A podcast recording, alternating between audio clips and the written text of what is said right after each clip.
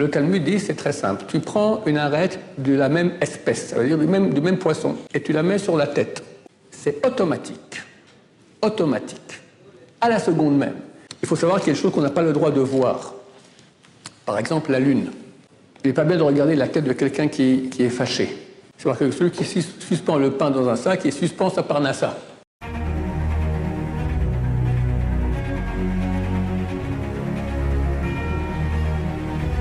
Ce que je pour la schéma rapide et complète de Steven Abraham Ben Vivian Chaya Hashem. Alors on continue un deuxième cours sur les superstitions. En deux mots, la Torah est contre le mensonge et des coutumes qui proviennent uniquement de superstitions, c'est contraire à la Torah. Par contre, il y a beaucoup de choses qui sont dans la Torah qui pourraient ressembler à des superstitions, mais vu que ça provient de la Torah, alors ce ne sont pas des superstitions, ce sont des choses qui, ont vraiment, un sens. Euh, il faut faire attention si possible. Aussi donner la bonne, euh, mesure. Je donne un, exemple, d'accord euh, Quand il y a des décédés là, dans la famille, d'accord Donc j'ai une majorité de familles qui n'est pas religieuse. Donc ils vont au cimetière et c'est quand on sort du cimetière, c'est important de se laver les mains parce qu'il y a de l'impureté. il y a une coutume de ne pas s'essuyer les mains. Pourquoi? La raison est tout simplement pour se souvenir un peu pendant une ou deux minutes, tant que les mains sèchent, se souvenir du mort. les poskim, les décisionnaires écrivent, par exemple, en hiver, quand il fait froid, il n'y a aucun problème, tu t'essuies les mains, terminé. Mais ces gens qui ne sont pas pratiquants, c'est très euh, symptomatique chez les non-pratiquants, d'accord? Des choses super importantes comme Shabbat, pour eux, s'en foutent complètement. Et les coutumes qui ont presque aucune importance, ça devient sacro-saint. Surtout, ne vous essuyez pas les mains, ne vous essuyez pas les mains, d'accord? Comme si c'était une chose, euh, on a fait ça, on a, on a, tué le mort qui est déjà mort, d'accord? Euh, Il faut donner la bonne mesure aux choses, d'accord? Alors, vous dites, Osef, dans une, dans une euh, cassette, à l'époque c'était des, des, cassettes, il dit, euh, on sait très bien, ceux qui ont étudié savent que Shabbat est beaucoup plus grave que Kippour. Euh, celui qui se transgressait Shabbat à l'époque, devant deux témoins, il, subissait une peine capitale qui est la plus, la plus dure des quatre. Il y a quatre, quatre peines capitales, la plus grave c'est la lapidation, il était lapidé. Alors que pour, pour Kippour, il n'y a pas de lapidation. Il y a karet, ok, Shabbat aussi, il y a karet. Mais les gens, pour beaucoup, beaucoup de gens, c'est beaucoup plus grave Kippour que Shabbat. Donc on voit que pour les ignares, il y a une déformation du poids, de l'importance de chacune des choses. Les a dit c'est mieux de ne pas leur dire parce qu'ils disent ah, ah, si c'est comme ça, tu me dis que Kippour est moins grave que Shabbat, alors, alors Kippour non plus je ne peux pas faire, d'accord. Bon, mais au Hachem en France, ce sont des bons juifs qui, pour eux, Kippour beaucoup pour quand même un jour important. Et au Hachem, nous on leur dit, chers amis, Shabbat est encore plus important. Donc il faut toujours connaître la valeur des choses, quel est le poids le poids, euh, le poids de chaque chose.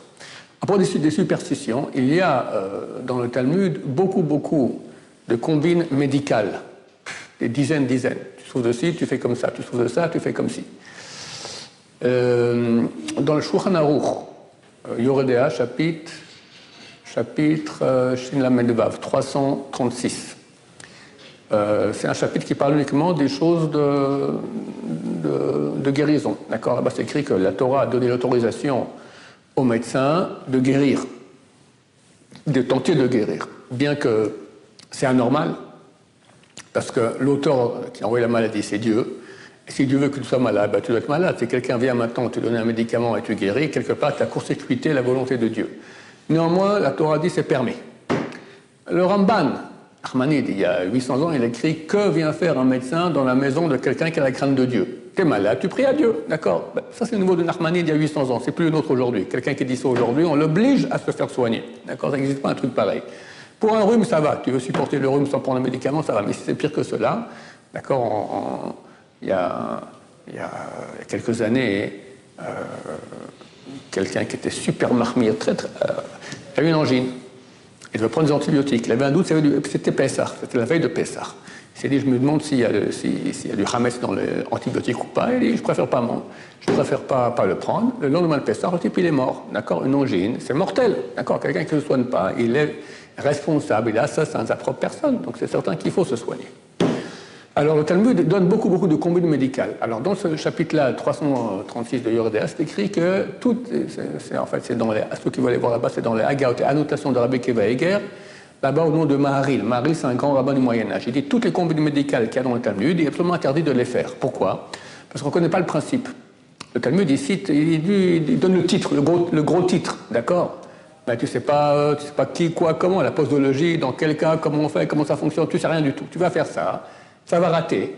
Les gens sont amenés à se moquer des paroles des sages. tu vois, ce truc-là bizarre qu'ils ont dit de faire, j'ai fait et ça n'a pas marché. Donc, comme ça, ça ne marche pas, Shabbat non plus, Kippour non plus, pas manger de porc, tout ça, c'est de la trarouette, d'accord? Ce, sont des, ce sont des histoires. Donc, interdiction formelle de le faire. À part une chose. Et ça, à l'époque, quand je faisais des séminaires, je racontais ça, les gens sortaient comme des fous. D'accord? C'est écrit dans le Talmud, c'est traité Shabbat, page 68, je me souviens bien, que celui qui avale une arête, et puis il avale mal, elle, reste, elle reste bloquée dans la gorge. Alors qu'est-ce qu'il fait? Il ne faut surtout pas taper fort dans, le dos parce qu'on peut décoller la, paroi pulmonaire. Alors, il faut, essayer de cracher, essayer d'avaler quelque chose. Bon, il essaie tout ça, ça passe pas. Il a l'arête ici. Alors, le Talmud dit, c'est très simple. Tu prends une arête de la même espèce, ça veut dire du même, du même poisson. D'habitude, quand tu as une arête dans la gorge, on a aussi une en face de toi dans ton plat. D'accord? Tu prends l'arête et tu la mets sur la tête. Ou quelqu'un d'autre te met ça sur la tête. Et toi, tu dis, ou un autre peut dire, il n'y a aucune différence. Il dit quatre mots. Chad, chad, nachit, bala. Ce qui signifie un, aigu et aiguisé, est descendu, a été avalé. Et tu redis ces quatre mots dans l'autre sens. Bala, nachit, chad, chad. C'est automatique. Automatique à la seconde même. Le type, soit l'arrête, tu l'avales, soit tu la craches. Des fois dans ma vie, on a dû répéter peut-être trois fois. Mais c'est phénoménal, phénoménal. Une fois, j'avais invité un Bachoy Yeshiva chez nous, à Shabbat, et une petite fille, papa, papa, 4-5 ans, d'accord, j'ai une arrête dans, dans, Je fais je mets l'arrête dessus, tac, sur, sur la tête. Je, le, type, il croyait qu'il est tombé dans une maison de, de, de sorciers, d'accord Il faut savoir que c'est un truc qui marche, c'est le seul truc qu'on a le droit de faire. Une fois, une jeune fille qui était au séminaire m'a raconté que euh, ça lui est arrivé quelques semaines après le séminaire. Elle, était tellement paniquée, elle a pris le poisson entier et l'a mis sur sa tête. D'accord? Euh, Des questions qu'on me pose. Est-ce que ça marche aussi avec autre chose? Avec euh, une graine d'olive que ça marche avec des non-juifs? J'ignore. Il y en a qui ont fait, ça a marché. Mais est-ce que ça marche toujours? Quand ça marche avec des juifs et avec l'arête de poisson, c'est un truc qui marche toujours. C'est impossible que ça ne marche pas parce que ça, justement, c'est marqué, c'est le seul truc qu'on a le droit de faire, c'est certain que ça marchera. C'est phénoménal et ça marche. Et, et dites pas que c'est parce qu'on dit had, had, on le crache, d'accord? Quelqu'un d'autre peut le dire. Ça marche par téléphone. Une fois avec ma tante, je l'ai fait par téléphone, ça marchait aussi. Euh, dans mes premiers séminaires, on fait des séminaires aussi à, à Montréal, d'accord? Dans la ville de Nachman. Et on, était parti à Saint-Agathe, je crois, hein. au nord, comme ça, une heure dans la forêt, d'accord Et puis le vendredi soir, euh, il y a le poisson traditionnel du Shabbat. Et j'aime bien un peu comme ça, exciter un peu les J'avais une bande de jeunes, d'accord euh, Très jeunes, on va dire, entre 17, 18, une bande de fous, d'accord euh, Le matin, on se levait, toute la nuit, ils avaient, défoncé le, bureau du directeur, les machines, les machines à cigarettes mises à l'envers, enfin, c'était une bande de jeunes, jeunes. Et je leur dis attention, euh, attention aux arêtes dans le poisson. Si jamais, alors je, raconte le truc du Khad Khad. Un type, il dit Je vais essayer. Quoi, tu veux essayer? Alors, ben, je vais voir si ça marche. Il prend une arête grosse comme ça et l'avale. Bon, je lui dis Prends un peu de pain, un peu d'eau, là il devient tout blanc. On est à une heure de route de l'hôpital le plus proche. D'accord? Le type, il peut, passer, il peut y passer 40 fois. Bon, alors euh, j'ai dit Messieurs, tous silence. Je commence à raconter le truc. Lui, en attendant, il transpire il est tout blanc, il transpire comme ça. La vérité, j'ai eu peur. Pourquoi? Parce que je sais que ça marche. Mais quand, quand c'est arrivé comme ça, mais un fou qui fait exprès, peut-être du ciel, ils vont le punir, tu fais l'idiot, bah tiens, bah, crève, d'accord? Alors, on l'a fait, et ben au Hachem, sur place, c'est passé. Son copain dit, moi aussi je vais essayer. D'accord, lui aussi, il a pris, il a fait, et ça a marché. Donc c'est un truc phénoménal. Voilà, mais c'est le seul, qu'on peut faire. Les autres combines médicales qu'il y a dans le Talmud, ce sont des choses interdites. Pas parce que ça marche pas, c'est parce qu'on ne sait pas comment le réaliser pour que ça marche.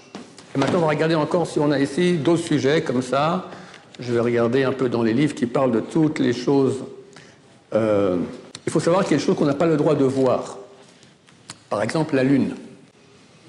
Euh, on fait, une fois par, mois, on fait Kiddush Birkat Elvana, la bénédiction de la lune, la comptant le 7e et le 14e jour du mois. Mais il faut regarder une seconde, pas longtemps, et après faire la bénédiction. Parce que la lune, elle correspond à la Shrina. D'accord Comme euh, au niveau des sphères, il y a la sphère la plus basse, s'appelle la royauté, qui correspond à la Shrina, elle reçoit le flux d'en haut, comme le soleil reçoit le flux de la lune. Donc c'est pas kavod, c'est pas honorable de regarder comme ça une représentation de la. C'est pas la Shrina, mais ça, symbolise la Shrina. Il y a un rapport entre ça et la Shrina, on va dire. C'est pas plus qu'une symbolique.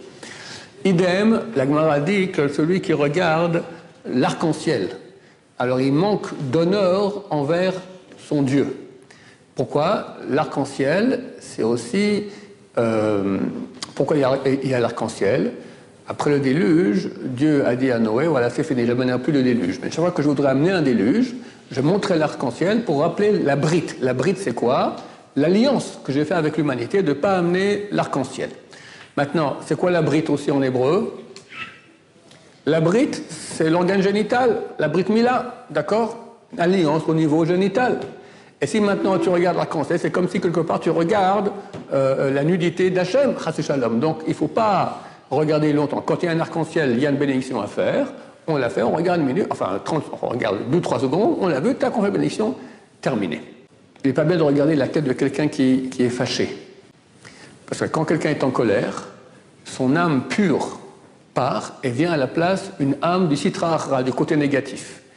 Et tu regardes maintenant le côté négatif. Et puis nous, on est très, notre âme, elle est, elle est impactisée par les choses qu'on voit. D'accord? C'est pour ça qu'il est bien aussi de ne pas voir la tête d'un rachat. Quelqu'un qui est un, qui est un mécréant, c'est pas bien de regarder sa tête. Ou même pas un mécréant, même actuellement, il fait un péché. D'accord?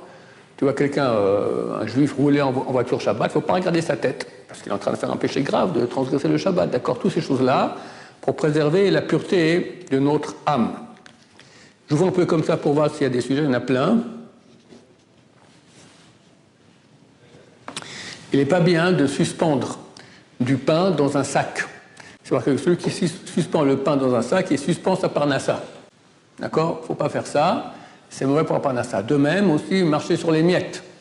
Je marquais qu'il y a un ange qui attend seulement qu'on marche sur les miettes pour pouvoir nous amener la pauvreté à Dieu, à Dieu ne plaise. Et la raconte qu'une fois, il y avait un qui faisait très attention toujours quand il mangeait de ramasser les miettes pour pas qu'on marche dessus. une fois, il a mangé dans un champ. Et là, l'ange de la pauvreté dit à ce coup-là, je vais l'avoir. Il va pas. Euh, as plein de miettes dans, par terre, parmi la broussaille, c'est l'herbe, il va pas. C'est fichu, il va pas reprendre, prendre chaque miette. Et le type, il a pris une pelle, il a ramassé tout, toute la terre à laquelle il avait les il l'a mis dans un sac comme ça. Euh, l'ange est tombé à la renverse tellement il a été épaté. Euh, voilà, donc euh, d'habitude, nous tous voulons avoir une bonne parnassa, donc faire attention de ne pas marcher sur les miettes, c'est dur quand on a des enfants, d'accord? Alors faire le maximum possible, pas rentrer en colère, parce que ça aussi, ça fait partie, c'est écrit que lorsque Dieu va amener une bonne parnassa à quelqu'un, alors le côté négatif euh, accuse dans sa dit, mais pourquoi tu ne mérites pas? Alors euh, Dieu dit non, mais il a aussi des méthodes. Alors le négatif dit, ok, viens, fais-lui un test. Ils lui font un test pour voir s'il va s'énerver ou pas. S'il s'énerve, il a perdu toute la bonne parnassa qu'il aurait, dû recevoir. C'est un truc connu. Chaque fois que Dieu veut donner un grand cadeau, il va amener un test à quelqu'un de colère, et si c'est en colère, il perd tout. Hachem mort. Euh, il ne faut pas donner le nom à un enfant qui est né au nom d'une personne qui est mort jeune, d'autant plus si elle est morte aussi avec des souffrances, maladie ou choses. Mais même si elle est morte sans souffrance, il ne faut pas. Pourquoi? Parce que d'habitude, euh, euh, cette personne, vu qu'elle est morte jeune, elle n'a pas fini son tikkun. Elle revient en Gilgoul et elle est morte parce qu'elle avait des problèmes. Elle n'a pas réglé tous ses problèmes. Et si on appelle maintenant le nouveau-né au nom de cette personne-là, alors il revient en Gilgoul, en réincarnation dans le petit bébé, et le pauvre petit bébé, il aura les problèmes, il aura les problèmes, vu que ce type-là, il est mort jeune, il avait des problèmes et qu'il n'a pas réglé tous les problèmes. Donc on ne fait pas ça. Ce qu'on peut faire, c'est mettre un deuxième nom. Vrai que quand on met un double nom, c'est pas un nom et un nom, c'est un troisième nom. Euh, euh, une fois, j'ai une fille qui est née, encore, d'accord, j'ai eu cette fille. Moment, au bout d'un moment, au niveau de l'imagination, comment on va l'appeler, on n'a plus de bonnes idées, d'accord?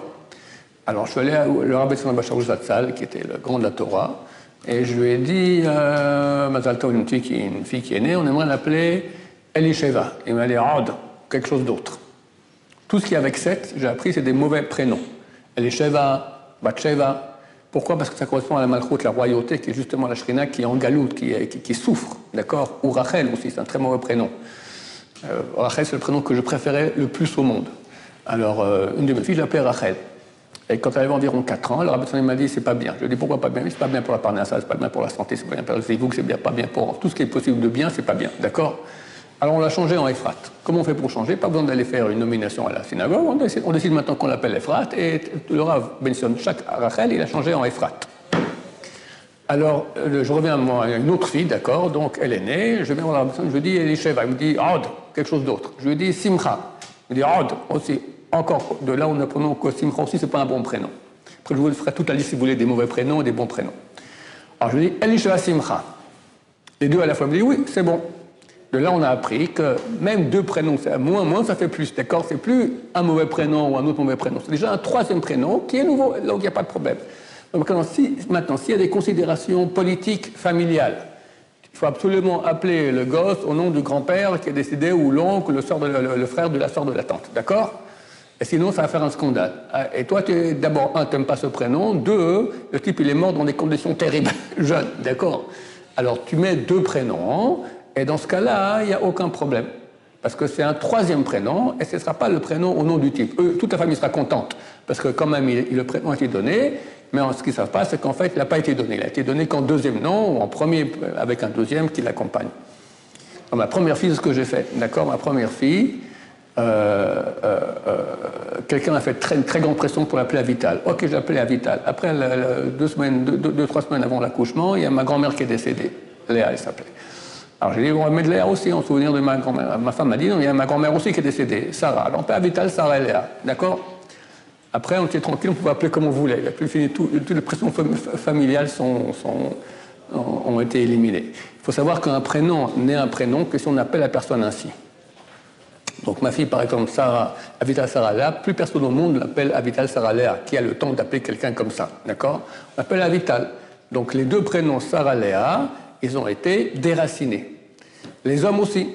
Si quelqu'un il a 14 prénoms. Des fois, il y en a qui donnent plusieurs. Il faut savoir que c'est casse-pied parce que quand on demande de prier pour arriver à quelqu'un, il faut se souvenir des quatre prénoms. C'est un peu difficile. C'est beaucoup plus simple. Un prénom, fils de un prénom. Il faut savoir que si on ne l'appelle pas comme ça, les prénoms sont déracinés. Un homme, c'est plus dur à être déraciné parce qu'il monte à la Torah. Il monte à la Torah, normalement, une fois tous les 30 jours, il faut monter à la Torah. Et là, il va rappeler tous les prénoms qu'il a. Donc, les prénoms restent, à condition qu'on l'appelle avec son prénom. Ici en Israël, par exemple, chez les Faradim, on n'appelle pas avec le prénom. Le type, il monte, on n'appelle jamais. Donc si quelqu'un, on ne l'appelle pas avec son prénom, son prénom est déraciné. D'accord? C'est pour ça que toujours quand on me demande de prier pour quelqu'un, je demande les prénoms usuels. Là, ce cours maintenant, par exemple, il a été dessiné pour quelqu'un qui s'appelle Steven Abraham Ben Viviane. Après, j'ai rajouté Osechaya. On m'a dit, elle s'appelle Osechaya, la mère. Mais ça, c'est le, nom juif que jamais, euh, jamais personne ne donne à personne. Personne ne l'appelle comme ça dans la vie courante. Donc ce, prénom, en fait, il n'existe pas. Donc ça ne sert à rien d'avoir. Les gens croient qu'il faut, pour il faut donner le prénom juif. Au contraire, vu que le prénom juif, d'habitude, il n'est pas utilisé, je parle des Français, d'accord? Elle s'appelle euh, Jennifer Masouda. Quelqu'un l'appelle Masouda Jamais, on l'appelle Jennifer, d'accord C'est beaucoup plus moderne et sympathique. Alors, elle s'appelle Jennifer. Elle s'appelle pas Masouda, ça sert à rien de l'appeler Jennifer Masouda parce que ce n'est pas son prénom, c'est Jennifer, d'accord? Les bons prénoms, les meilleurs pour les hommes, c'est Eliaou et Israël. Les pires, c'est Yitzhak et Shmuel. On n'a pas ici Baruch Hashem. Pour les jeunes filles, les meilleurs prénoms pour les jeunes filles, il y en a trois Chaya, Chava et Sarah. Les pires, Rachel, Simcha, Elisheva, Batsheva, Mazal, Mazal Tov, Ruchama, Nechama. Je crois que j'ai tout dit. Bezrat Hashem. Est-ce qu'on peut utiliser Shabtai Shabtai Déconseillé. Quelqu'un va me poser la question maintenant. Quelqu'un m'a posé la question, il m'a dit comment ça se fait que euh, des gens appellent leur enfant Elimelech? Alors je vérifie directement sur le logiciel, est-ce qu'il y a un autre Elimelech à part le mari de Naomi? Elimelech était le grand de la génération. Mais il est considéré comme un mécréant parce qu'il a quitté la terre d'Israël, vu qu'il y avait ici la famine, il a peur qu'on lui ait demandé trop de tzedakah, il devait devoir donner trop de tzedakah, donc il a quitté la terre d'Israël.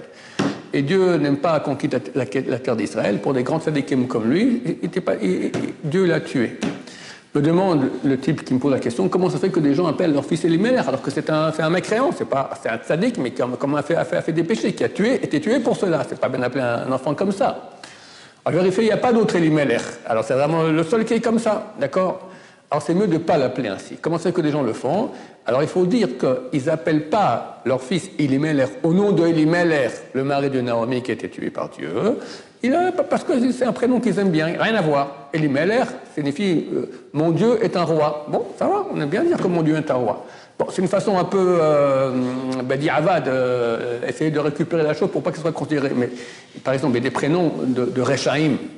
Il y en a qui appellent ici en Israël Nimrod. Nimrod, c'est marqué que c'était l'ennemi de Dieu, d'accord?